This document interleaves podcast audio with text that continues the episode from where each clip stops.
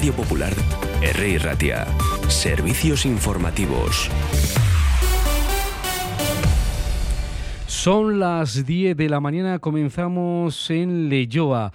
Seis personas han resultado afectadas por inhalación de humo en un incendio declarado en una vivienda de seis plantas en esta localidad. Según acaban de informar fuentes del Departamento Vasco de Seguridad, el fuego se iniciaba a la una y cuarto de este miércoles en la zona de garajes del edificio. La propagación de las llamas obligaba a desalojar a varios vecinos del inmueble que no han regresado a sus domicilios hasta las 7 de la mañana. Como consecuencia del incendio, siete personas han sido atendidas por inhalación de humo y una de ellas ha tenido que ser evacuada al hospital de Urduliz.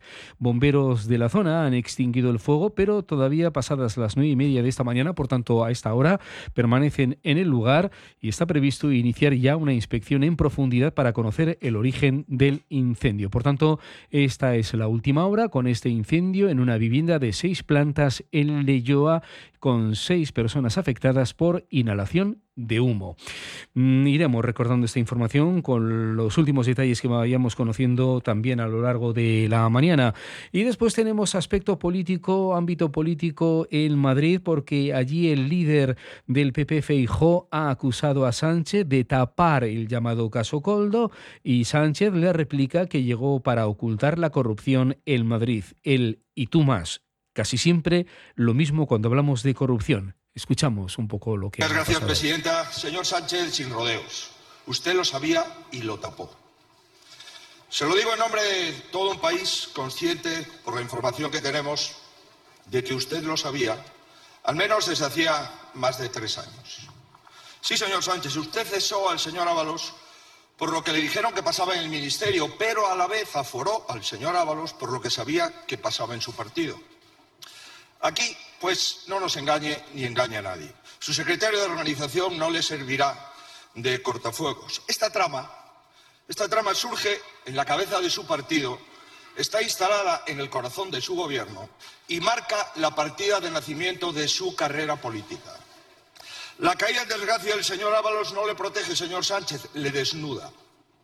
Por eso simplemente nos interesa que nos aclare cuál de todas las respuestas que ha prometido el señor Ábalos en las próximas entrevistas le teme usted? Nada más, muchas gracias. Pues iremos recogiendo también el ambiente político que se vive en el Congreso de los Diputados. Hoy ha estado también aquí en RI Ratia Radio Popular Íñigo Martínez Zatón, secretario de organización de Esquerra Nietzsche Izquierda Unida, y le hemos preguntado por el caso Coldo. La gente hace su vida corriente mientras, bueno, pues en el en el Congreso, pues ayer vimos un espectáculo un poco, yo creo que lamentable, la verdad, ¿no? Al final eh, hay que ser claros que los parlamentarios, los concejales, las concejalas, al final eh, es gente que está elegida eh, en el marco de las listas electorales representando un proyecto político y, bueno, pues en el momento en el que pues ese proyecto pierde la confianza en esa persona, pues por mucho que la ley otorgue la capacidad a cada uno de, ¿no? de usar el acta de forma de forma libre, pues es verdad que hay que hay que ser responsables con un proyecto colectivo.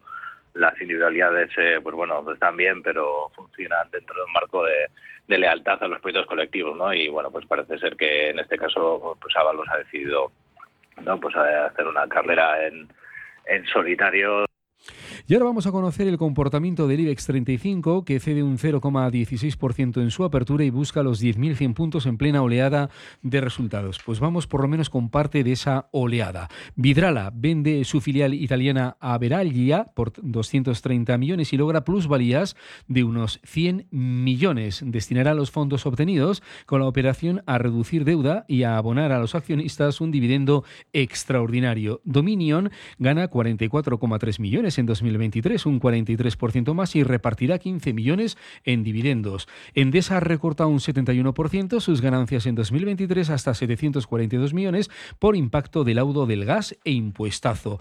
E Indra se dispara más de un 6% tras presentar cuentas, mantener dividendo y mejorar previsiones. Y AENA, que ha logrado un beneficio récord de 1.630,8 millones en 2023, un 80,9% más y eleva el dividendo un 61%. Si nos nos preguntasen en el examen los beneficios de cada una de estas compañías, seguramente daríamos a todas beneficio, aunque igual no acertaríamos en la cantidad de millones, pero todos van en la misma dirección. Beneficios y reparto en dividendos. Las 10 y 5 minutos de la mañana, las 10 mm, de la mañana y 5 minutos y 10 grados en el exterior de nuestros estudios. Volvemos otra vez con cielo cubierto y algo de lluvia en Vizcaya. A las 11 volvemos con las noticias. Agur.